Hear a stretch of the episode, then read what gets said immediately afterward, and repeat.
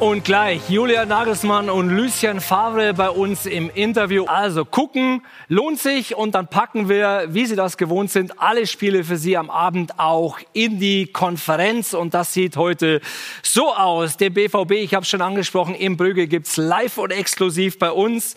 Außerdem haben wir Sevilla gegen Krasnodar, Chelsea gegen Rennes und Juve, Ronaldo ist wieder gesund, ist zu Gast bei Ferenc Varos. So, jetzt muss ich nochmal gucken. Julian Nagelsmann, Lucien Favre, die haben beide kurzfristig abgesagt. Brügge und BVB habe ich leider nicht exklusiv im Angebot. Und auch bei den anderen Spielen wird's eng, da reicht mein Geldbeutel nicht für aus. Dafür, genau, dafür gibt's gleich eine ganze Menge zu dem netten Herrn, den ihr eben gehört habt. Und damit herzlich willkommen zur neuen Folge der Sportpresse. Ich bin immer noch der Johannes und ich freue mich natürlich riesig, dass ihr auch in dieser Folge eingeschaltet habt. Eine Folge schon im Kasten, die mit Phil Hofmeister und da wollte ich mich bei all denjenigen bedanken, die sich die Folge angehört haben und die mir auch Rückmeldung gegeben haben. Das freut mich natürlich sehr. Vor allen Dingen, dass die Folge offensichtlich bei euch ja sehr gut angekommen ist. Falls ihr die Folge noch nicht gehört habt, könnt ihr das natürlich jederzeit auf Spotify, Apple Podcasts oder www.sportpresse.net tun.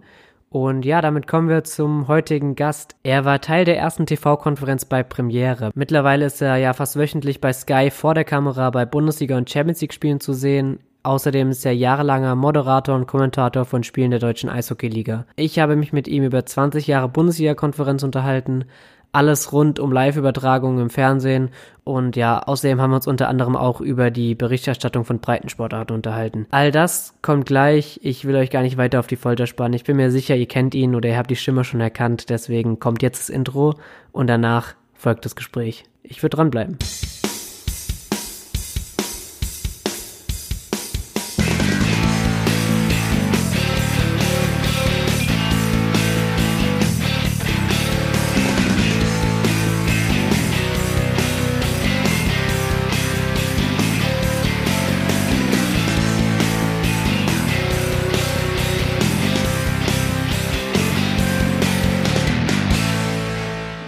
Leitung steht und ich freue mich herzlich, dass am anderen Ende auch jemand ist. Hallo Michael Leopold. Hallo. Michael, 9 Uhr, ähm, du hast eben schon im Vorgespräch gesagt, bei dir klingelt den ganzen Tag äh, das Telefon schon. Ich schätze mal, du bist kein Morgenmuffel.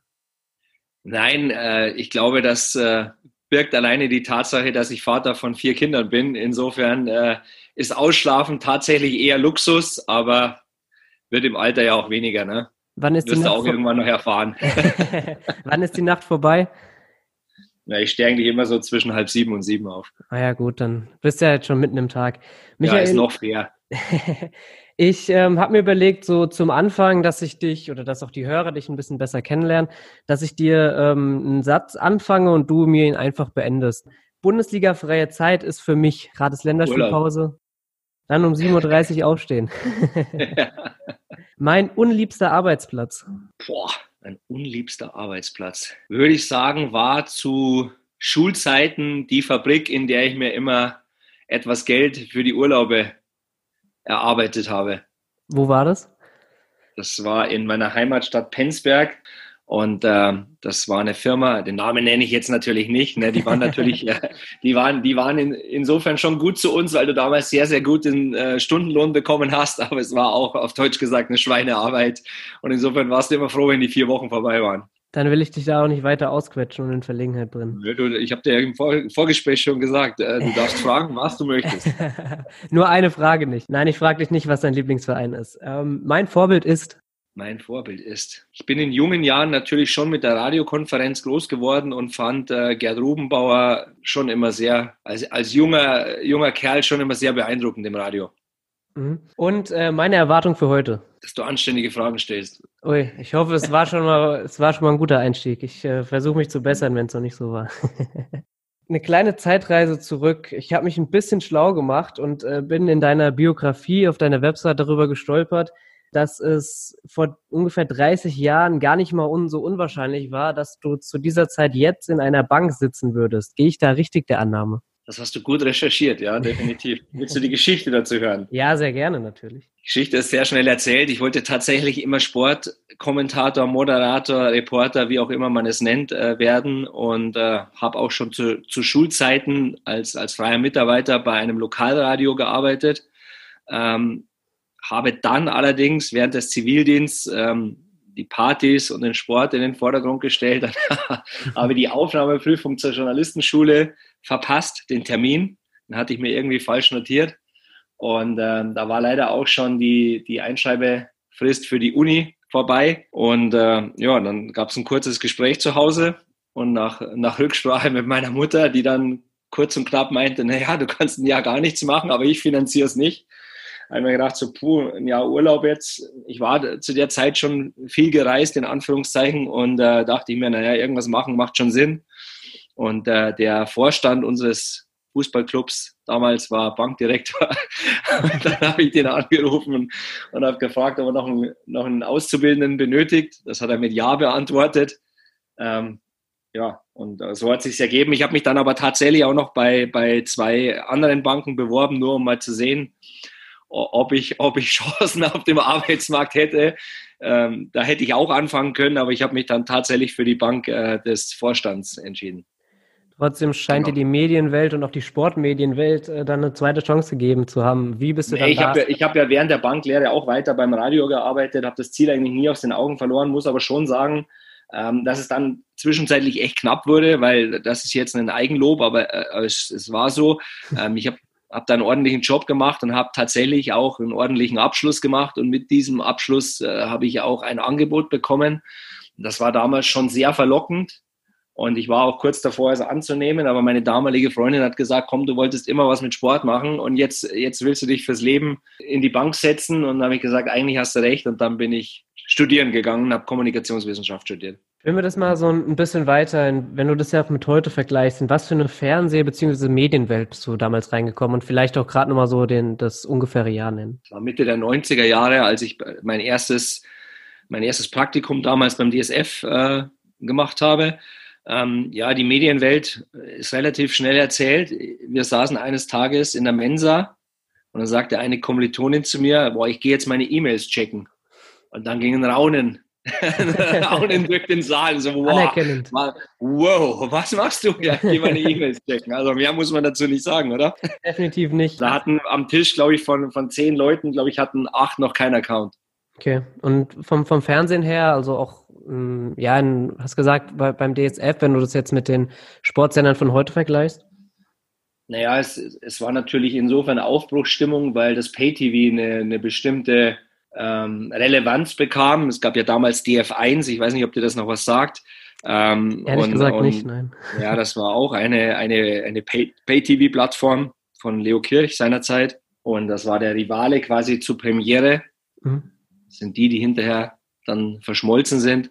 Und ja, du, du, das war natürlich für uns damals, für uns, uns Junge, ähm, insofern ein Geschenk, weil man da sich ausprobieren konnte, weil du da relativ schnell, relativ viel live kommentieren äh, konntest. Verrat jetzt kein Geheimnis, Wolf Fuß war damals auch schon mit dabei, mit, mit Fußball aus Südamerika nachts. Ähm, Frank Buschmann hat sehr viel ähm, American Sports gemacht. Ich habe viele NHL auch äh, kommentiert bei DF1. Ähm, das war natürlich schon eine Plattform für, für uns, ähm, die, die, die viel möglich gemacht hat. Ähm, und ja, war natürlich insofern auch zu der Zeit schon eine Art Geschenk für uns. Lass uns ein bisschen weiter über, über Live-Kommentar und auch Live-Kommentar im Fernsehen reden. Ähm, was war dein erster Einsatz und ja, was ist dir davon in Erinnerung geblieben? Ich glaube, meine erste große Herausforderung war 30 Minuten Zusammenfassung, Stanley Cup-Finale, Detroit war das damals. Und ähm, ja, das war eine 30-minütige Zusammenfassung, die ich quasi live kommentiert habe. Das war so die erste große Herausforderung damals. Okay. Ja, vielleicht auch einfach, dass du nochmal erzählst, so wie, wie dein Weg danach verlaufen ist, also wie du dann ähm, ja zu Premiere gekommen bist. Ja, ich habe mitunter auch noch äh, beim Bayerischen Rundfunk hospitiert, ähm, habe viel als Freier, viel als, als Redakteur auch gearbeitet und dann das große Glück eben durch DF1 gehabt, auch schon viel live kommentieren zu können. Ähm, und habe 2000 ein Angebot bekommen von Benno Neumüller, damals Fußballchef bei Premiere, ob ich denn nicht Interesse hätte, ins Team zu kommen. Und äh, dieses Interesse habe ich mit Ja beantwortet. Völlig überraschend. Auf die Konferenz äh, kommen wir gleich nochmal zu sprechen, aber nochmal ein bisschen um, ja, um auch bei deiner eigenen Einstellung, was Live-Kommentar und so angeht. Ähm, ich hatte in ersten, erste Aufnahme mit Philipp Hofmeister gesprochen, der für die, die ARD-Bundesliga-Konferenz im Einsatz ist. und habe ihm genau die gleiche Frage gestellt. Und zwar, welche Prinzipien und ja, vielleicht auch Anforderungen, vielleicht auch an dich selbst, äh, gehst du in eine Live-Übertragung? Da bist du in eine gegangen, als du sie noch gemacht hast? Mein erster Anspruch ist auf alle Fälle, so gut vorbereitet zu sein, dass ich sagen kann, ich bin für alle Fälle gewappnet. Das heißt also, meine Vorbereitung ist einfach so gut, dass ich weiß, inhaltlich kann mir nichts passieren. Mhm. Das ist das Erste. Und dann gehe ich auch mit einem guten Gefühl in die, in die Show.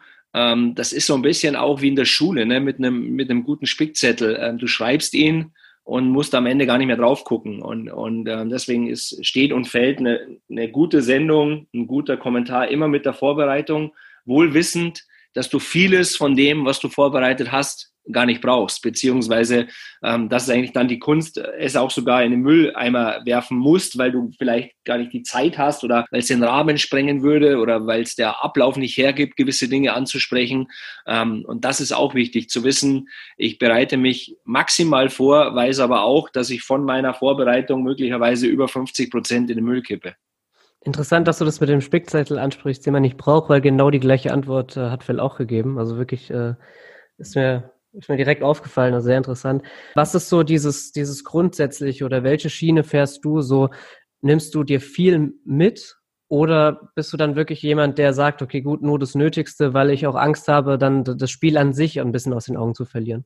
Ja, ich würde ich würd, ich würd sagen, dass ich, dass ich schon in Anführungszeichen viel mitnehme, mhm. aber quasi nicht alles präsent äh, vor mir habe. Also ich würde jetzt, ich, ich lege da jetzt keine, keine zehn DIN A4 Seiten aus. Äh, mhm. Das, das, das würde den Rahmen sprengen. Ähm, und bei einer, bei einer Moderation, einer eine der langen Sendungen, also Fußball-Bundesliga, Champions League, wo wir fünfeinhalb Stunden sprechen über den Tag oder teilweise sechs, ähm, ja, da hast du natürlich deinen, deinen Sendeablauf bei dir und ähm, hast du dir auch Notizen gemacht, äh, logischerweise, weil du diesen Ablauf ja vorschreiben musst. Ähm, das heißt, keiner, den ich kenne, ist in der Lage, eineinhalb Stunden Moderation ohne einen, einen Ablaufzettel äh, zum, durchzuführen. Das heißt, du musst ja schon irgendwie wissen, was kommt als nächstes und, und wie will ich damit umgehen? Ne? Wie will, ja. ich, will ich eine Grafik einbinden? Wie will ich meine Gäste, meinen Experten einbinden? Also ja, da habe ich natürlich schon viel dabei, aber die große Kunst ist es dann ja auch, ähm, es einerseits präpariert zu haben, aber es dann doch auch wie spontan aussehen zu lassen und vieles ist dann auch spontan, also da entsteht dann so ein Mix einfach, ne? das kann man schwer beschreiben. Das heißt, du du hast, du hast einerseits deine Leitplanken, aber innerhalb dieser Leitplanken, sag ich mal, fährst du wild hin und her. So würde ich es fast mal beschreiben wollen. Ist diese Spontanität auch etwas, was man sich in gewisser Weise, ich sag mal, jetzt über die Jahre antrainieren kann? Naja, antrainieren glaube ich nicht. Ich glaube, sie kommt oder sie kommt nicht mit der Zeit. Mhm. Ähm, der eine, beim einen geht schneller, beim anderen dauert es ein bisschen. Aber diese, ich sage jetzt mal so, die wichtigsten Disziplinen sind ja Zuhören. Also jetzt sind wir in der Moderations- und Reporterschiene, sind ja Zuhören, Nachfragen, spontan sein. Ich finde auch mal einen Witz machen. Ähm, klar, Humor ist immer was, über, kannst du dich streiten, der eine findet es cool, der andere nicht, aber mit Witz meine ich jetzt auch nicht immer nur einen Karlauer rauszufeuern, sondern einfach irgendwie auch mal mit ein, zwei netten Pieksern vielleicht auch mal ein Lächeln am Tisch zu erzeugen oder so. Sowas ist auch wichtig, denn ich denke schon, dass Sport in erster Linie auch Unterhaltung ist und, und das Fachliche steht über allem, aber ich sag's nochmal, ein, zweimal lachen ist, schon auch erlaubt. Ne? Also wir operieren ja nicht am offenen Herzen. Ich wollte gerade sagen, vor allen Dingen, wenn man Richtung Fußball oder äh, Sport geht, sollte das angemessen sein. Wir gehen gleich mal ein bisschen mehr auf ähm, die Moderation ein. Bleiben wir noch mal ganz kurz beim Kommentar. Was macht denn für dich einen guten Kommentator aus oder ja, nach was für ja, vielleicht auch Leuten, du hast Gerd Rubenbauer angesprochen, richtest du dich da oder? Weil ich Gerd Rubenbauer angesprochen habe, der hat einen im Radio halt unglaublich mitgenommen. Ne? Du hast halt, der hat halt im Radio diese Bilder erzeugt und, und die, die musst du ja als Fernsehkommentator nicht erzeugen, die sind ja schon da. Da solltest du sie in erster Linie bewerten und äh, in der Regel äh, halt auch, auch fachlich werden. Also das finde ich schon extrem wichtig. Wenn du dann noch ein, zwei coole Sprüche hast und auch mal den, den, den Zuschauer zum Lachen bringst, ähm, dann finde ich es gut. Es darf natürlich nicht sein, dass der Spruch über alles geht.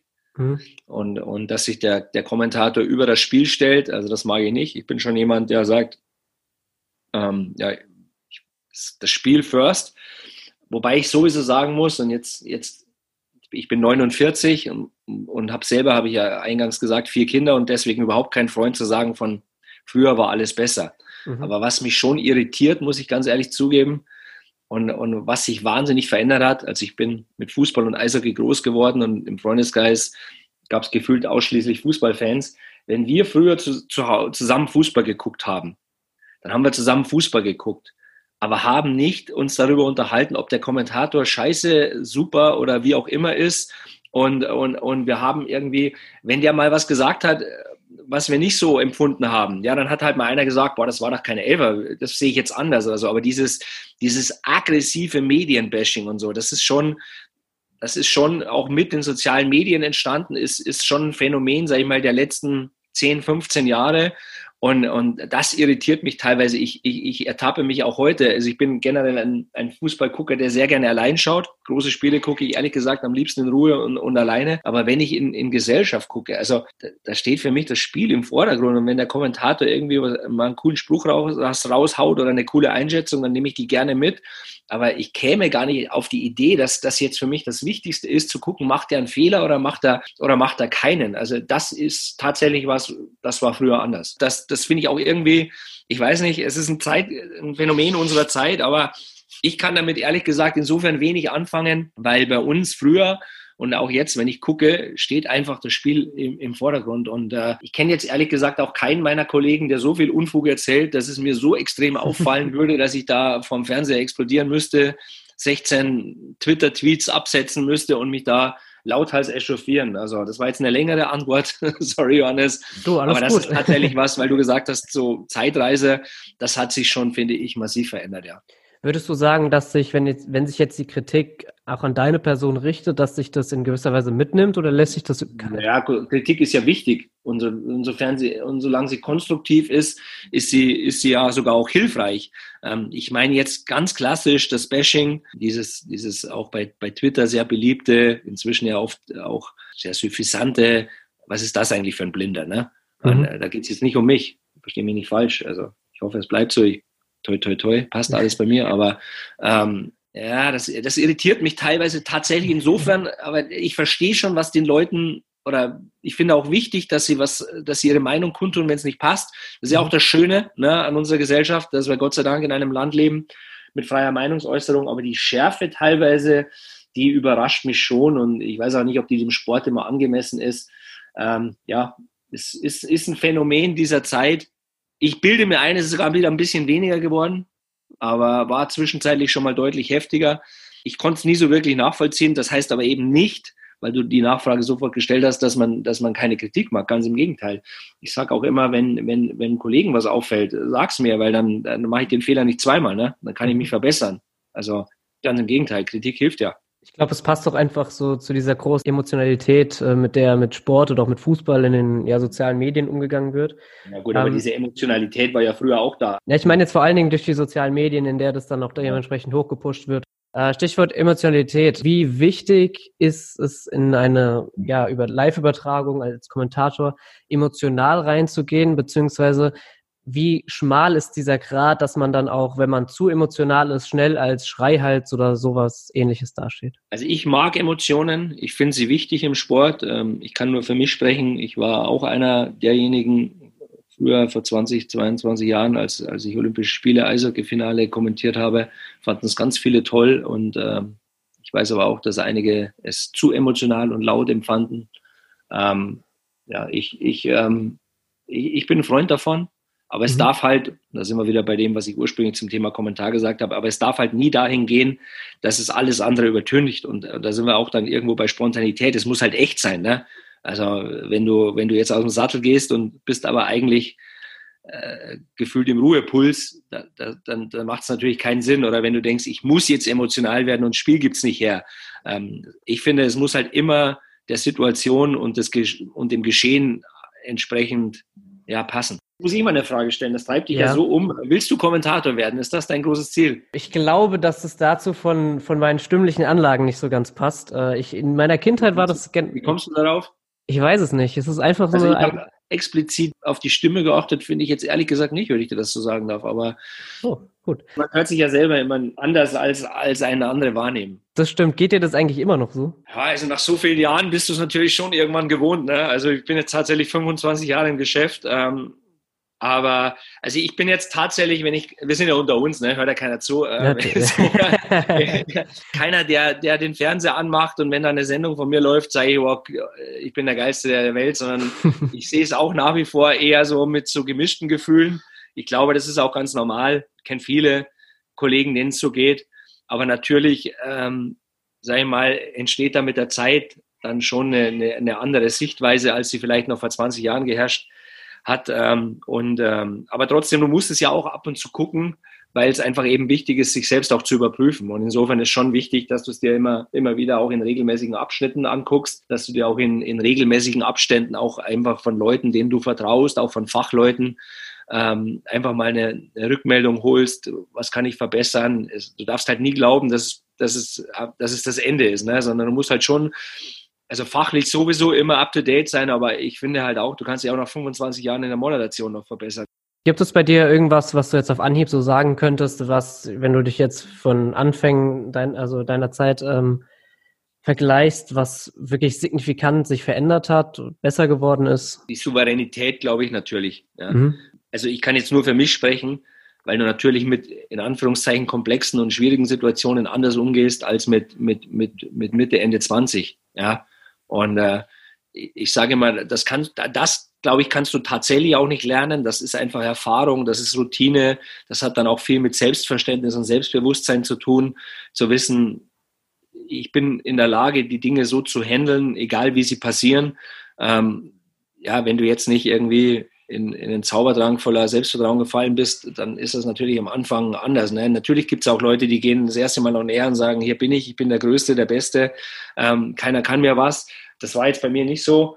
Ähm, ja, ganz offen zum Beispiel auch gesagt, als, als dann irgendwann mal ähm, die, Chance da war, die große Champions League-Sendung zu machen. Das hat bei mir eineinhalb, zwei Jahre gedauert, bis ich diese Show genießen konnte, weil da am Anfang einfach so viel Druck drauf war und ich diesen Druck auch so gespürt habe, ähm, dass ich da einfach am Anfang gar nicht so locker sein kann, wie ich es eigentlich gerne gewesen wäre. Ja? Und, ähm, und das kommt dann einfach mit den Jahren. Und klar machst du das nach zehn Jahren anders als in deiner ersten Show. Interessant, dass du jetzt von dir aus drauf gekommen bist, weil das wäre jetzt genau die nächste Frage gewesen, die, die ich an dich gestellt hätte. Ähm, und zwar, dass du vielleicht einfach mal ja erzählst, wie es so überhaupt dazu kam, dass du ja dann ähm, ja in diese Moderationsrolle für Champions League oder auch Bundesliga-Konferenz mit reingekommen bist und was das für dich auch bedeutet, weil es ist ja so die beiden Zugpferde äh, des deutschen Fußballs. Also moderiert muss man, muss man dazu sagen, habe ich sehr, sehr schnell. Beim DSF damals auch schon gab es eine Sendung, die NHL Power Week. Das war eine wöchentliche Highlight-Sendung über die National Hockey League. Ähm, und insofern, und dann auch bei U21 Fußball-Länderspielen und so bin ich da reingerutscht und habe in, insofern schon sehr, sehr früh äh, moderiert und dann eben auch beim Eishockey ähm, habe ich ja beides gemacht. Ähm, und ähm, ja, und irgendwann hat, hat halt ein Kollege vom Fußball gesagt, scheint nicht ganz schlecht zu sein. Das, warum macht er eigentlich bei, warum kommentiert er eigentlich nur im Fußball? Ja, und dann hat sich halt so ergeben und dann ist es tatsächlich auch so peu à peu immer mehr in die Moderationsschiene gegangen.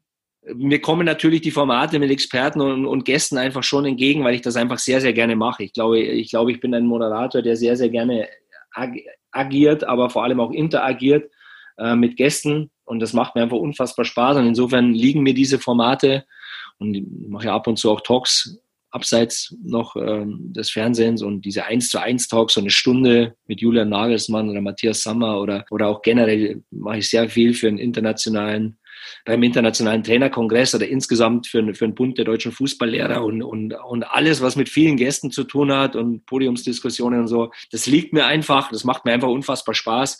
Und insofern, ja, hat sich dann so ergeben. Es war aber jetzt tatsächlich nicht so, wie man vielleicht vermuten könnte, dass ich irgendwann mal ins Büro marschiert bin und habe gesagt, Chef, kannst du dir vorstellen, nur noch, dass ich nur noch moderiere oder so, so. Nein, ganz im Gegenteil, sondern es war tatsächlich so von, ja, wir waren ja inzwischen auch mehrere Chefs, hast ja nicht immer den gleichen über all die Jahre, sondern dass es einfach immer mehr verlagert hat. Ich kommentiere immer noch wahnsinnig gern, bin auch immer noch gern mal in der Konferenz, sehr, sehr wenig geworden in der Bundesliga beim Pokal, gerade in den ersten Runden helfe ich natürlich immer aus, weil wir da jede Stimme benötigen. Aber so hat sich es eben, eben verschoben, ohne dass es, dass es äh, eben mein ganz großes Ziel war. Das ist, glaube ich, was, was ich äh, jungen Kollegen immer nur mit auf den Weg geben kann. Ich glaube, wenn man Dinge erzwingen will, so jedenfalls ist mein Eindruck, dann, dann kommen sie nicht. Ich glaube, du kannst nur deinen Job so gut wie möglich machen. Du kannst nur, nur, nur, nur dich anbieten und dann passiert's. Aber ich glaube, wenn man was mit aller Kraft erzwingen will, dann ist das vielleicht schon mal kurzfristig möglich und für einen kurzfristigen Erfolg auch, auch dienlich. Aber ich glaube, es wenn es harmonisch und synergetisch passiert oder wenn es einfach kommt, dann glaube ich, ist es nachhaltiger. Das ist, glaube ich, so meine Erfahrung aus der Medienwelt. Nimm uns vielleicht mal, ja, entweder in eine, in eine, Moderation oder eine Übertragung der Champions League oder Bundesliga-Konferenz, das kannst du dir jetzt ähm, eins von beiden aussuchen ja, vielleicht auch so in die Abläufe, wie man an so eine Sendung herangeht und ja, dann vielleicht auch einfach während die Sendung läuft. Gespielte Demut mag ich überhaupt nicht, aber echte Demut liebe ich sehr und, und Fritz von Turn und Taxis war da einfach ein herausragender Kollege diesbezüglich und, ähm, und ich hoffe, ich kann äh, da so ein bisschen in diese, in diese Fußstapfen treten, wenn es darum geht, äh, in Sachen Teamwork. Du musst dir eins über allem stellen. Fernsehen ist immer Teamwork. Das heißt, du begrüßt den Kabler im Studio genauso wie dein Regisseur, weil wenn der Kabler Kabler die, die Leine falsch zieht, dann sieht sie schlecht aus. Ja, das ist jetzt mal nur eins von ganz, ganz vielen Beispielen. Deshalb so eine Sendung entsteht auch in, in Teamarbeit. Das heißt, du bist ja ohnehin thematisch, bist du logischerweise ja drin. Das ist ja dein Ding. Wir arbeiten dann nun mal in dieser Branche. Dann ist irgendwann am Freitag, wenn jetzt beispielsweise am Mittwoch Champions League Sendung ist, dann ist am Freitag der, der Leiter der Sendung, der, der sich auch um den Ablauf in erster Linie mal zunächst Gedanken macht, der hat mit dem Moderator einfach schon viele Ideen besprochen. Und dann gießt er das Ding mal in den Ablauf. Also viele können sich das ja oft gar nicht vorstellen, aber wir gehen ja nicht raus und fangen mal einfach mal an. Sondern es ist ja jede Position dieser Sendung ist ja vorbestimmt. Das heißt, es gibt einen Regieplan, da steht, was weiß ich, Cold Opening. Das heißt, der Teaser läuft Champions League, der Mittwoch der Champions, dann stehe ich da. Dann sage ich was, dann steht in dieser nächsten Position äh, Intro, dann kommt 50 Sekunden Intro, dann kommt Michael mit Europakarte, wo du die Spiele nochmal vorstellst, Begrüßung, Experte 1. Also so muss man sich das vorstellen. Mhm. So gießt er das in, in, inklusive der Themen in der Form. Die schickt er mir zu. Das gucke ich mir dann in der Regel am Sonntagabend nach dem Bundesliga-Job zum ersten Mal an habe aber mit ihm natürlich schon darüber gesprochen. Viele Ideen wurden auch in der Redaktionssitzung geboren. Ähm, ja, und dann gehst du quasi Montag, Dienstag, äh, hast du zwei Tage, da gehst du das eins zu eins mit ihm durch, besprichst, wie wollen wir was machen, welche Themen ploppen noch auf, was müssen wir spontan reinnehmen. Ähm, ja, und dann schreibe ich mir meine Sendung, meine Moderation. Und dann bin ich irgendwann am Sendetag gegen 16 Uhr am Sender. Ja, dann hast du nochmal eine Ablaufbesprechung, dann gehst du zur Probe, die Probe dient in erster Linie eigentlich mehr so den technischen Elementen mit Augmented Reality etc. Ja, und dann gehst du in die Maske, ziehst dich um und gehst auf Sendung. Während der Sendung hast du einen Knopf im Ohr und wenn du halt an einer Position mal eine Minute zu lang bist, dann musst du die halt irgendwann mal wieder einsparen, weil du musst dir die Interviewpartner treffen. Also beispielsweise ist in der Bundesliga nicht anders. Ich sage jetzt mal, Dortmund spielt in Brügge, Michael Zorg hat das Interview für, zwei, für 20 Uhr 22 bestätigt. Mhm. Da muss ich um 22 in Brügge bei Michael Zorg sein. Ansonsten haben wir keinen Michael Zorg. So einfach ist es. Und, und deswegen ist es halt dann eben auch wichtig, dass du ein eingespieltes Team bist, dass du dich an, an den Ablauf hältst. Das heißt, dass du, ja, du kannst schon dein Ding machen, aber wie ich schon einmal gesagt habe heute, im Rahmen deiner Leitplanken. Du hast vorhin einen ganz interessanten Punkt gesagt, dass du gesagt hast, du konntest die ersten Übertragungen gar nicht oder das hat eine lange Zeit gedauert, bis du das wirklich genießen konntest. Würdest du sagen, weil, ich meine, die Champions League, das, du bist dann bei den ganzen großen Spielen im Einsatz, kannst du dann trotzdem den Fußball an sich und äh, alles drumherum genießen oder ist es wirklich sowas, wo du merkst, okay, gut, das ist jetzt zu 100 Prozent Arbeit? Ich kann es ich kann es natürlich schon genießen, aber wie du schon richtig sagst, natürlich ist es anders, als wenn du privat mit deinem Sohn oder mit deinen Kumpels ins Stadion gehst. Leider im Moment ja nicht möglich, aber privat mhm. gehe ich ins Stadion nach wie vor, so wie ich als, als Zehnjähriger ins Stadion gegangen bin. Und zwar bin ich zwei Stunden vor Ampfiff da, dann hole ich mir mein, mein Getränk, dann gucken wir uns das Warmmachen an, dann schauen wir auf den Aufstellungszettel, dann unterhalten wir uns und dann gucken wir das Spiel und dann gehen wir auch nicht zehn Minuten vor Schluss, sondern bleiben wir bis zur letzten Minute und dann gehen wir wieder heim. Und ähm, das ist natürlich ein anderes Gucken oder auch zu Hause äh, am TV. Ja klar, das kannst du natürlich nicht vergleichen, weil es eben Arbeit ist, aber es wäre gelogen zu sagen, ich könnte jetzt nicht genießen, äh, ganz im Gegenteil, natürlich genießt es, wenn du an der Enfield Road bist und, und, und Liverpool guckst, klar. Wo würdest du sagen, findest du oder gibt es mehr Nervenkitzel, wenn du jetzt eine Sendung moderierst oder ähm, währenddessen live kommentierst? Es sind ja zwei völlig unterschiedliche Disziplinen. Der Kommentator hat die Schwierigkeit, in Anführungszeichen Schwierigkeit, das ist sein Job, aber die große Herausforderung, dass er, dass er, dass er schwierige Situationen sofort richtig einzuschätzen hat oder soll im Idealfall. Ähm, als Moderator kannst du es dir hinter den Kulissen fünfmal angucken, dann hast du, dann hast du deine Meinung und dann besteht die Herausforderung, äh, es so in die Sendung einzubauen, dass es für den Zuschauer Mehrwert hat, dass du die richtigen Fragen dazu stellst. Also insofern äh, sind es zwei völlig unterschiedliche Disziplinen, die beide unfassbar viel Spaß machen. Wenn wir schon von Stichwort Nervenkitzel haben, ich bin mir sicher, die erste Premierenkonferenz dort hattest du einiges an Nervenkitzel, bevor sie losging. Darüber reden wir gleich unter anderem nochmal. you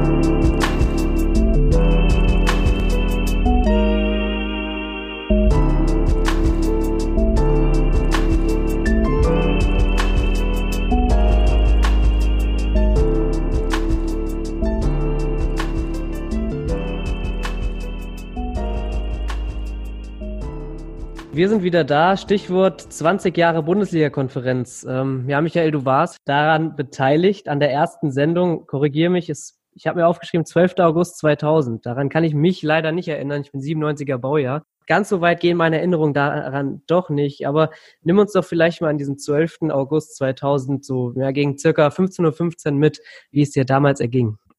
Scheiß nervös natürlich. Ne? Damals natürlich als, als, als 28-Jähriger war das natürlich ein unfassbares Privileg, einfach da dabei zu sein und dabei sein zu dürfen. Wir haben jetzt nicht gewusst, glaube ich, dass wir in Anführungszeichen an dem Tag TV-Geschichte schreiben. Das war uns jetzt nicht so bewusst. Aber jetzt zum Jubiläum und als die ganzen Interviewanfragen kamen und als, als ich auch in der Sportbild den, den, den sehr, sehr coolen Bericht, wie ich fand, äh, gelesen habe, ähm, ja, dann, dann wird es dir natürlich im Nachhinein erstmal bewusst, äh, dass es einfach schon eben ein Stück TV-Geschichte war. Man muss vielleicht die Geschichte ja so erzählen, die Geschichte beginnt ja eigentlich 14 Tage vor diesem Samstag. Denn ähm, wir sind tatsächlich noch 14 Tage ins Probetraining gegangen. Es gab 14 Tage Trainingslager. Das heißt, um diese ganzen technischen Abläufe, die damals ja niemand kannte, einzustudieren, hatten wir äh, damals noch Digibeta-Bänder, auch heute unvorstellbar. Da war ein Fußballspiel drauf und die wurden eingelegt und dann haben wir zu fünft eine Konferenz simuliert und das äh, 14 Tage lang bis zu Tag X.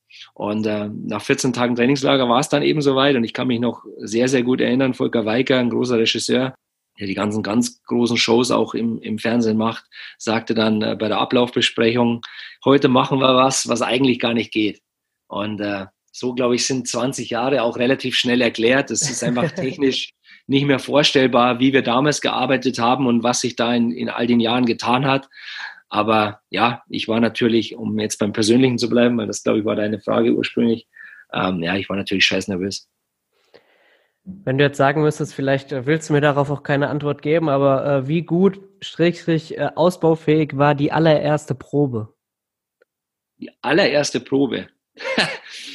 Boah, ja mit Sicherheit ausbaufähig. Also das, das, ist ja keine Frage. Aber da muss ich jetzt ganz ehrlich zugeben, kann ich mich nicht mehr erinnern. Für mich war der Moment, wo ich dachte, oh, so ganz schlimm kann es nicht werden, als Tom Bayer irgendwann mal in der Pause zu mir kam und sagt, du hast auch viel Radio gemacht. Ne? Und ich dann gesagt habe, ja, wieso? Und dann sagt er, ja, hört man, top. Und äh, das hat Tom Bayer gesagt, den ich eben als, als Jugendlicher auch zig Jahre in der Hörfunkkonferenz verfolgt habe. Mann vom WDR, der Mann auch, den ich da eben auch mit, mit Rubenbauern, wie sie alle hießen, unfassbar genossen habe und, und ihn auch heute noch schätze. Tom ist einfach ein überragender Kollege, auch menschlich. Ähm, ja, da war mir schon klar, so, so ganz blind kann es nicht sein und äh, sonst hätte auch der Neumüller wahrscheinlich nicht angerufen. Aber das hat schon gut getan und das hat mir schon auch viel von, von meiner Nervosität genommen. Äh, und nichtsdestotrotz war sie definitiv nach wie vor da, Johannes. Es war auch dieser Respekt, ne? also Hansi Küpper, Erich Laser, Tom Bayer, das waren einfach Leute, die halt einfach schon lange im Geschäft waren und sind. Und äh, ja, da kommst du dann halt als, als, als Jugendlicher dazu, ich sag mal als Jugendlicher mit 28 und ja, hat, ich hatte einfach einen, einen riesen, riesen Respekt vor der Aufgabe. Du hast eben schon angesprochen, ähm, dass gesagt wurde, ihr macht etwas, was eigentlich gar nicht geht. Vielleicht, dass du noch mal so ein bisschen auf, auf diese technischen Aspekte auch eingehst, die ja zu dieser Zeit ja was komplett Neues waren, das dann auch in wirklich in die Tat umzusetzen. Ich glaube, der große Unterschied ist einfach der, dass es, es, es war nichts digital. Also du konntest kein Spiel digital ähm, abfeuern. Ne? Also, mhm das war halt auf, auf Bändern aufgezeichnet. Und wenn du, wenn du schneiden wolltest, musst du das Band halt spulen. und, und wenn du einen Beitrag gemacht hast früher, dann hast du halt, es gab so, ich weiß gar nicht, ob das nur bei unserem Sender so hieß, aber es war, gab zum Beispiel das legendäre Nudelband. Ein Nudelband war ein Band, da hast du Szenen aufgespielt, die, die, die, die du benutzt hast, um eine Blende zu setzen.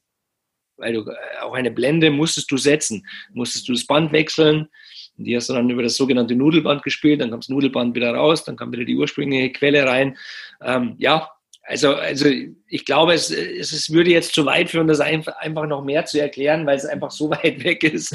Also ich bin zwar noch keine 100, aber das ist tatsächlich eine komplett andere Welt gewesen. Und äh, ja, das, das kann man sich tatsächlich auch heute nicht mehr vorstellen.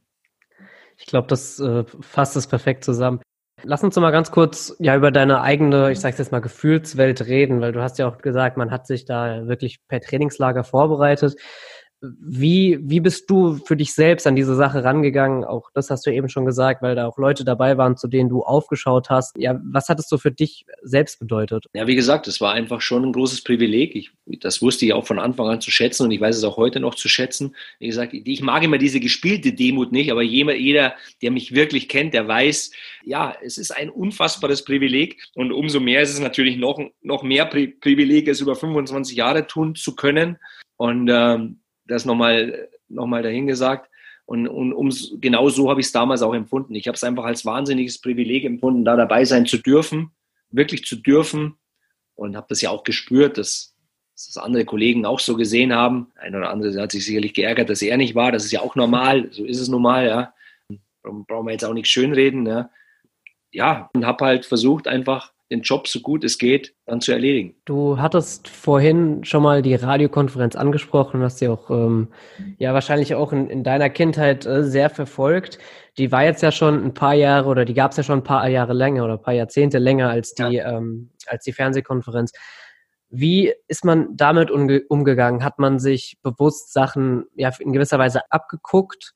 Das war uns allen relativ schnell klar, dass du nicht abgucken darfst, also mhm. außer der Torschrei, ne? Klar. Aber, aber, du darfst nicht abgucken, weil, weil Radio einfach ein anderes Medium ist.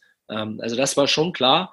Ähm, ich war jetzt nicht der, der gesagt hat, das kann nicht funktionieren. Es gab ja schon viele, die gesagt haben, ah, das funktioniert nur im Radio, was soll das im Fernsehen? Bei mir war es eher so, ich habe mir gedacht, also wenn wir es technisch hinbekommen, wenn wir es technisch sauber hinbekommen, dann hat das schon Potenzial, dass es so groß wird, wie es inzwischen ist und, und dass es gefühlt alle, alle Sender machen und dass es äh, zum eigenen Rechtepaket im, im, im Zuge der Bundesliga-Ausschreibungen geworden ist. Das konnte natürlich keiner ahnen. Aber ich habe mir schon gedacht, ich glaube, wenn, wenn wir es technisch sauber hinbekommen, dann kann das großen Unterhaltungswert haben. Konferenz ist für mich das Beste vom Samstag. Das sind die Tore, das sind die Highlights, das ist Unterhaltung, das ist mal ein Spruch unter den Kollegen, das ist eine coole Übergabe, ähm, das ist auch mal ein Lachen. Ähm, und das habe ich mir schon gedacht, dass das funktionieren kann. Wie gesagt, weil es ja viele gab, die gesagt haben, oh, das funktioniert im Fernsehen nie. Bei uns war eher, oder bei mir persönlich war eher so die Frage, boah, bekommen wir das technisch hin? bekommen wir es technisch so hin, dass es zu Hause dann auch echt ankommt? Warst du wirklich davon überzeugt, als du dann angefangen hast oder als die Konferenz anfing, dass es auch wirklich, ähm, dass es, dass ihr es schafft? Also, dass es einwandfrei abläuft oder hat man sich. Ja, nach dem ersten Mal, der, die erste lief ja, soweit ich mich erinnern kann, fehlerfrei, also technisch. Und ähm, da war die Erleichterung natürlich schon riesengroß. Also, ich weiß noch, dass es am Abend danach äh, gab es sofort ein Grillfest ähm, ich weiß nicht, ob es abgesagt worden wäre, wenn es nicht funktioniert hätte. Es war das ja wäre wahrscheinlich aber, Frustsaufen gewesen. Ja, genau, dann wäre es Frustsaufen geworden. Nee, und äh, da war die Erleichterung natürlich bei allen Beteiligten immens. Aber die große Gefahr ist ja oft so, dass dann beim zweiten Mal der Schlendrian schon einkehrt. Wenn du bei erstmal diese große, wenn alles abfällt und alle, oh, puh, und, und, und dann beim zweiten Mal passiert dann Mist. Und das ist ja Gott sei Dank nicht passiert. Nichtsdestotrotz sind immer natürlich, immer mal wieder äh, ist irgendwas passiert, das ja gerade am Anfang eben, als, als das Schneiden auch und, und die Zusammenfassungen noch nicht in Anführungszeichen so easy waren wie jetzt vom technischen Ablauf her. Man muss ja sagen, ich, ich ziehe immer noch den Hut vor den Kollegen, äh, wenn du Spiel 1 bist. Ne? Und das, glaube ich, kannst du nur äh, beurteilen, äh, wenn du es selber mal gemacht hast. Du hast halt diesen Zusammenschnitt in der Regel nicht gesehen. Du bekommst halt einen Zettel reingereicht von deinem Matzer, äh, da stehen die Szenen drauf und dann geht's los. Und dann und, und, und, und Spiel 1, ja, das ist einfach schon eine große Disziplin. Klar. Und da sind eben, ja, hat mal ein Tor gefehlt, war natürlich dann der Super-GAU Ja, da gab es dann einen Ampfiff in der Redaktionskonferenz, obwohl keiner was dafür konnte. Also mir ist es Gott sei Dank nie passiert. ähm, ja, also wie gesagt, da steckst du ja auch nicht drin. Das hat ja oft mit technischen Dingen zu tun. Also bei meinen Spielen ist es Gott sei Dank nie passiert, aber das ist mal vorgekommen. Ja, und dann haben wir halt über all die Jahre natürlich immer daran gefeilt. Aber auch da kann ich mich nur wiederholen. Jetzt aus Kommentatorensicht ist halt das Coole an der Konferenz, ist halt Teamsport. Ne? Ich kann mich an, an hunderte gemeinsame Mittagessen mit den Kollegen erinnern, wo du dich getroffen hast, haben wir zusammen Mittag gegessen, haben auch schon überlegt, wo sind die Schwerpunkte beim anderen, gibt es vielleicht irgendwie eine nette Überleitung oder gibt es irgendwelche Parallelen oder Gemeinsamkeiten der Spiele. Ja, und, und das war halt immer, also ich habe Konferenz oder empfinde Konferenz immer als Team, Teamsport und ja, wenn du selber Teamsportler warst und bist irgendwie auch im Kopf, dann ist das einfach eine richtig geile Disziplin. Bleiben wir nochmal ganz kurz bei dem 12. August 2000. Was wäre denn das Schlimmste gewesen, was hätte passieren können? Boah, das Schlimmste wäre natürlich gewesen, irgendwie einen Torschützen oder so nicht zu erkennen. Da glaube ich, wäre ich vor Scham im, im Boden versunken. Ähm, irgendwie auch vielleicht mal eine Überleitung zu vermasseln oder, oder einen Torschrei des Kollegen nicht zu hören.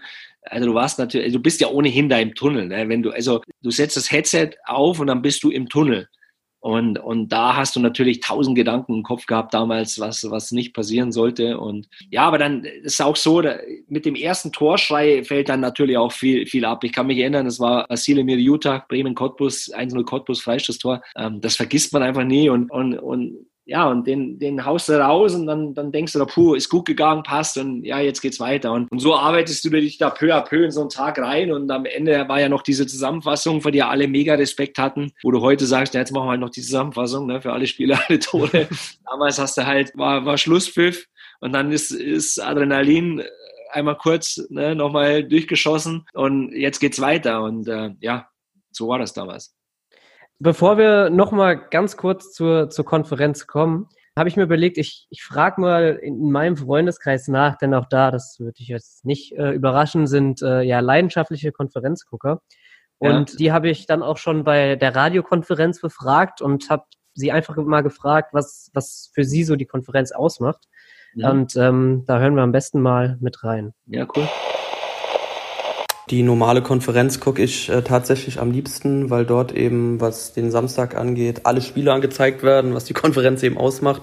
Und äh, ich finde, da ist der größte Unterhaltungsfaktor einfach gegeben. Klar, wenn es jetzt ein Topspiel gibt, gucke ich mir auch gerne mal das Topspiel an, wenn es dann eben nicht das Abendspiel ist. Aber wie schon gesagt, der Unterhaltungsfaktor ist bei der Konferenz am größten. Dementsprechend ist auch eine gewisse Kurzweiligkeit gegeben und äh, ja, ich sag mal, inter interessantere Spiele kriegen dann vielleicht auch einen längeren Slot und werden immer mal länger eingeblendet, wie jetzt Spiele, die torlos sind oder relativ äh, ermüdend wirken.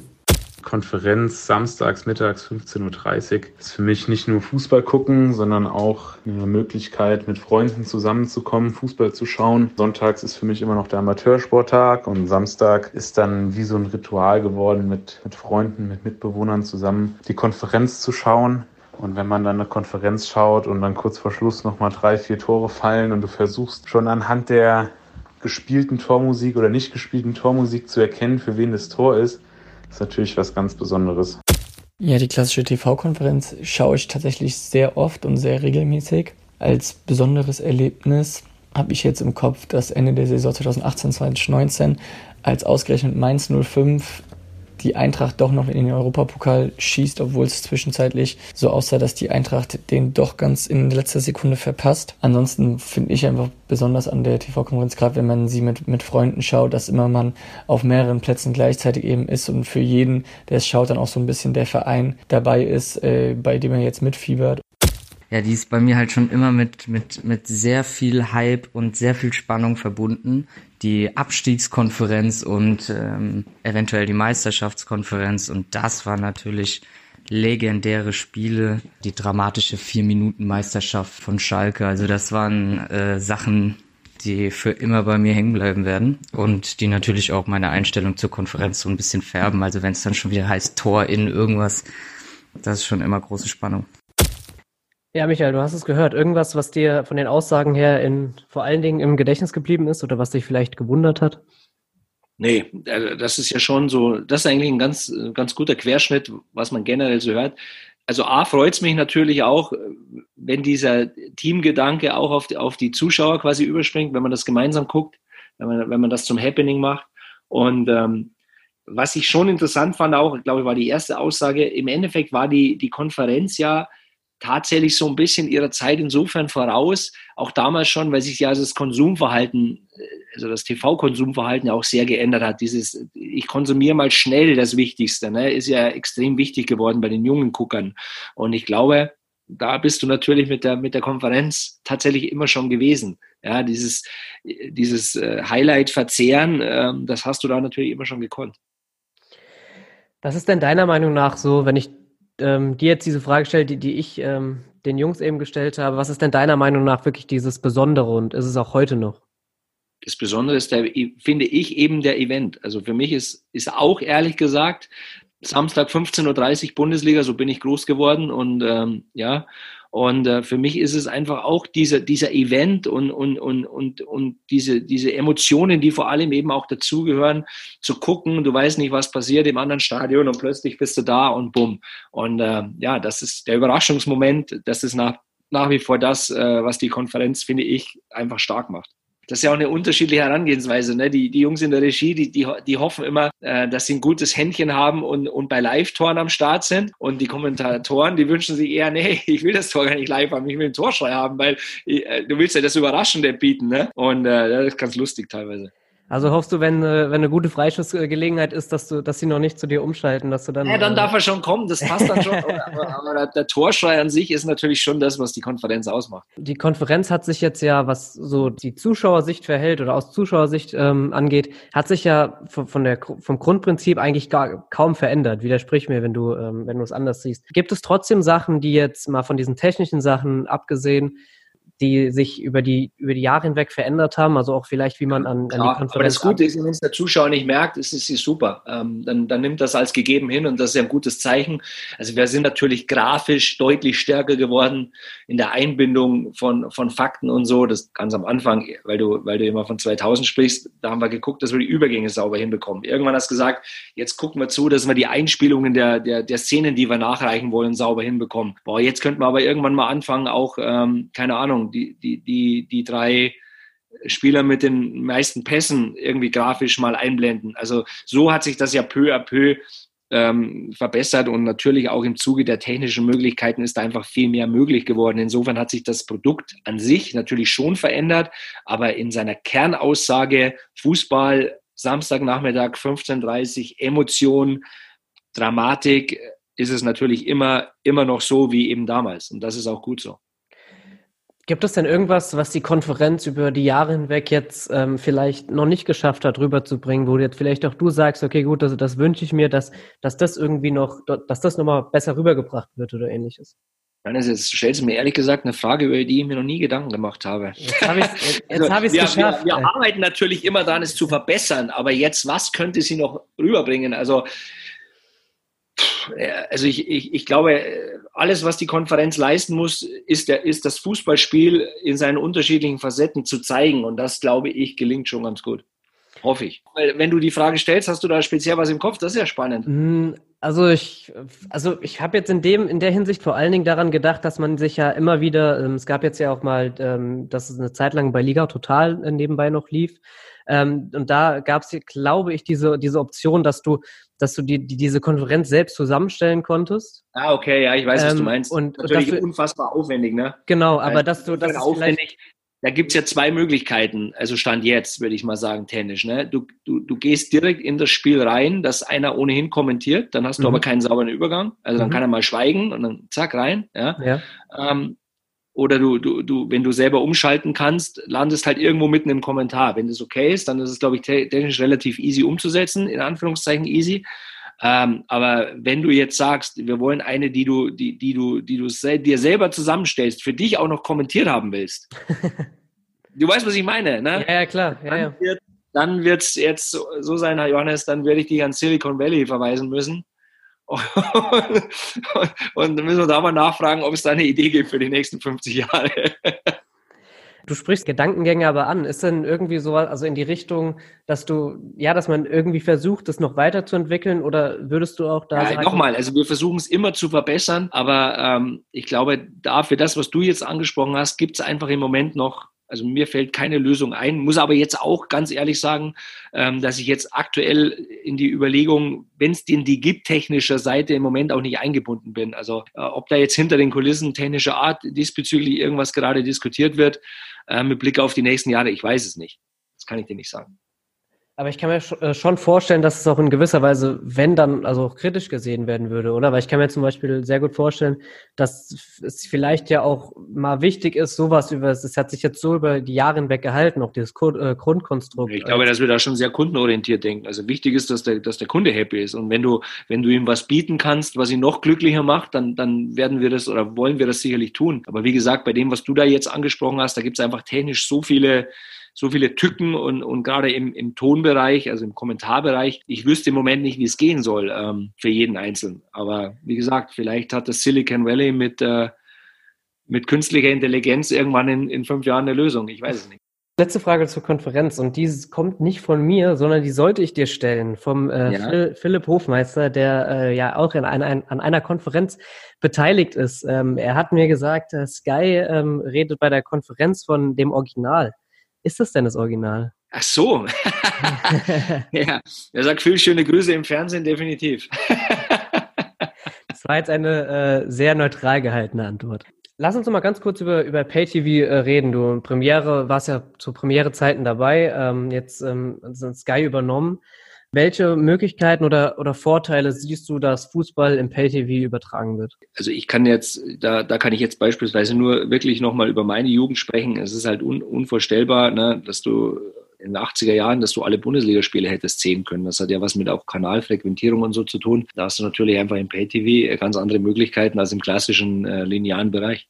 Findest du es manchmal nicht sogar schade, dass sich durch diese Bezahlschranke so viele Zuschauer der, ähm, ja, der Konferenz, ich sag jetzt mal, oder dem Fußball generell verwehrt bleiben? Ich finde, ich finde, es ist ein Angebot. Es ist ja auch nicht so, dass das ARD und ZDF umsonst gibt. Ne? Also insofern, ähm, ich finde, es ist ein Angebot und ähm, es ist einfach, wie, wie gesagt, wenn ich zurückblicke, ich, ich hätte alles dafür gegeben, so viel Fußball gucken zu können. Und, und irgendwie muss es ja auch finanziert werden. Ne? Es ist ja nicht nur immer eine Frage, was, was und wie will ich es zeigen, sondern wie bekomme, bekomme ich es finanziert. Und denke, du bist, bist im Thema, du kennst die Rechtekosten. Und äh, wie soll das anders finanziert werden? Würdest du generell sagen, dass sich die Übertragungssituation bei jetzt Breitensportarten fernab vom Fußball ja schwierig gestalten in Deutschland? Ähm, oder würdest du sagen, dass es gar nicht so problematisch ist, wie es manchmal auch dargestellt wird? Naja, auch da sind wir wieder äh, bei der Tatsache, dass es irgendwo, da denke ich jetzt auch mal an die Telekom oder an andere Sender, es, es muss ja ein Geschäftsmodell irgendwann werden. Ne? Also es, es ist ja nun mal so, äh, das kann man romantisch verklären, aber man, man kann es auch einfach faktisch nennen. Irgendwo muss es ja ein Geschäftsmodell sein, wie immer das dann aussieht. Und äh, da bin ich einfach der Meinung, auch da gilt, ich hätte früher alles dafür gegeben, so viel äh, Handball oder Eishockey oder auch Basketball sehen zu können. Ja, ähm, das ist einfach ein, ein, Angebot und klar, ich verstehe auch die jungen Zuschauer in Anführungszeichen, dass die das als selbstverständlich erachten, weil sie es nicht anders kennen und weil das Angebot da ist, aber es war halt nicht immer so. Ne? Und einfach mal sagen zu können, ich kann, wenn ich will, alle Eishockeyspiele eines Spieltags äh, sehen. Da hättest du mal in den 90er Jahren irgendwo nachgefragt. Da hätten aber alle mal große Augen gemacht. Und, äh, und insofern ist das ein Angebot zu deiner ursprünglichen Frage. Ich, ich bin der Meinung, dass wir eine, ein Problem haben mit der Monokultur Fußball wenn du in andere Länder guckst, gibt es immer noch eine zweite, dritte starke Sportart. Die gibt es in Deutschland immer nur dann, wenn, wenn auch ein Star mit dabei ist. Das finde ich ein bisschen schade. Also so ein klassischer, du weißt, was ich meine, Boris mhm. Becker oder eine Steffi Graf oder ein Michael Schumacher. Ähm, das finde ich ein bisschen schade, weil ich generell auch Sportfan bin und auch früher mit meinem Vater in München Handball geguckt habe, Schwabing, Milbertshofen etc. Und ähm, Eishockey sowieso. Ähm, ja, aber natürlich bist du am Ende auch einem wirtschaftlichen Zwang in Anführungszeichen ausgesetzt. Und äh, ich finde es schade. Alles, was man dagegen tun kann, ist einschalten. Also wenn ich sage, ich will ich will sehen, dann, dann muss ich es halt auch einschalten. Aber wenn natürlich jedes Viertligaspiel im Fußball mehr, mehr Einschaltquote hat als ein, ein Top-Handballspiel, dann, dann, dann bleibt halt am Ende ein großes Fragezeichen. Ich finde es schade, total schade. Aber ich habe jetzt auch, ehrlich gesagt, nicht die finale Idee, wie man es auf den Schlag weg anders hinbekommt. Du sagst Idee, hast du eine Erklärung dafür, warum es in Deutschland so ist? Fußball ist halt einfach schon über all die Jahre ähm, einfach zum großen Showgeschäft geworden. Und ähm, ich, ich sage immer zu den in Anführungszeichen kleineren Sportarten, ihr dürft euch aber halt auch nicht kleiner machen, als ihr seid. Ne? Also ihr müsst schon auch einfach mal raus. Es ist auch Arbeit übrigens. Ne?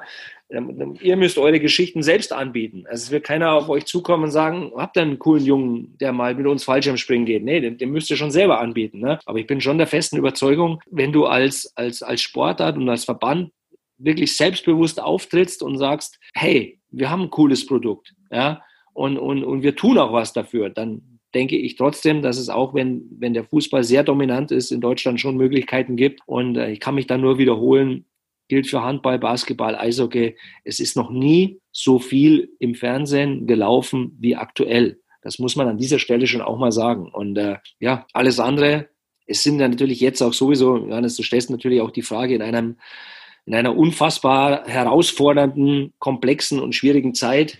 Ähm, keiner weiß, was nächstes Jahr ist. Wir fahren alle auf Sicht. Ähm, ich weiß jetzt auch nicht, im Moment geht es eigentlich, glaube ich, eher um so im wahrsten Sinne des Wortes für diese Sportarten auch ums ja, Überleben, ist ein blödes Wort in, in diesem Zusammenhang, aber mir fällt kein besseres ein. Ja, definitiv. Ähm, du musst gucken, dass du, dass du da irgendwie durchkommst und, und dann, glaube ich, ist irgendwann mal wieder die Zeit, sich über andere Dinge den Kopf zu zerbrechen. Dann möchte ich dir final noch eine Frage stellen. Da musst du dich jetzt aber für eine Seite entscheiden. Was hast du lieber gemacht oder was machst du lieber, wenn du die Möglichkeit hast? Würdest du lieber in einer, ähm, ja gut, die Eishallen sind jetzt nicht mehr so kalt, sind fast alles Multifunktionshallen. Also lieber Eishalle oder Fußballstadion kommentieren oder moderieren? Eishockey lieber selber spielen und Fußball lieber moderieren. also halte ich es tatsächlich auch, muss ich sagen. Also ich gehe ja immer noch aufs Eis mit unserer Hobbytruppe und äh, ja, also auch aufgrund meiner, meiner Achillessehnenprobleme äh, tue ich mir im Schlittschuh leichter als auf dem Fußballfeld.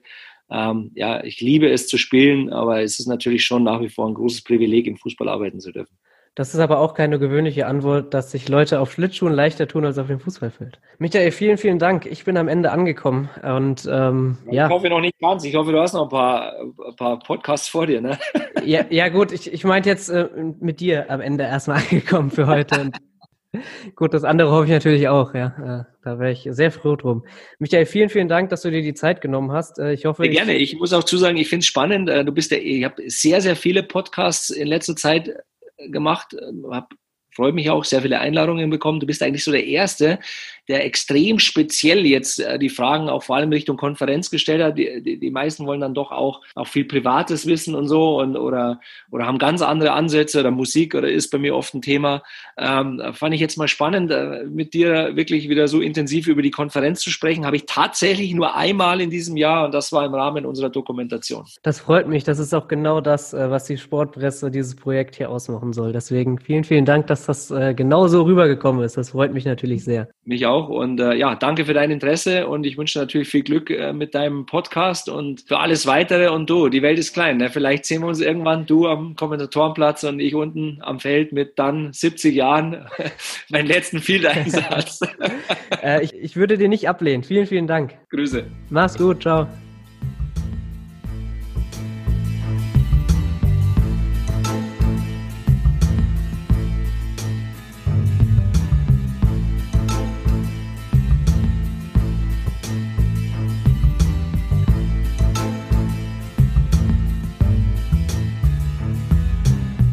Das war mein Gespräch mit Michael Leopold. Ich hoffe, es hat euch gefallen. Für mich persönlich war es ja einfach sehr, sehr interessant, mich mit einer Person zu unterhalten, die ich so seit meiner Kindheit eigentlich nur aus dem Fernsehen kenne. Sei es jetzt Eishockeyübertragung oder Fußball. Mich mit dieser Person dann über Themen zu unterhalten, die mich ja einfach angehen und interessieren, das hat mir sehr, sehr viel Spaß gemacht und ja, war für mich auch vor allen Dingen sehr, sehr lehrreich. Vielen, vielen Dank an Michael, dass er sich diese Zeit genommen hat, natürlich. Ich bin mir sehr sicher, dass da ein angenehmes Gespräch auch für euch rausgekommen ist. Ja, das war's mit der heutigen Folge. Ihr könnt mir jederzeit auf Instagram oder Twitter auf sportpresse-pod schreiben, wenn ihr irgendwelche Anmerkungen oder ähnliches habt. Da freue ich mich jederzeit drüber. Und ja, den Podcast könnt ihr auf www.sportpresse.net anhören, genauso wie auf Spotify und Apple Podcasts. Da würde ich mich natürlich auch freuen, wenn ihr den Kanal abonniert und vielleicht eine Bewertung da lasst. Das hilft mir einfach noch ein bisschen sichtbarer zu werden. Ja, mehr bleibt mir für heute nicht mehr zu sagen. Vielen, vielen Dank, dass ihr wieder eingeschaltet habt. Nächste Woche Montag um 12 Uhr folgt dann wieder das nächste Interview. Den nächsten Podcast gibt es in zwei Wochen. Dann mit einem komplett anderen Thema. Wie das genau aussieht, das werdet ihr noch früh genug erfahren. Bis dahin, habt eine gute Zeit, bleibt vor allen Dingen gesund und macht's gut. Ciao.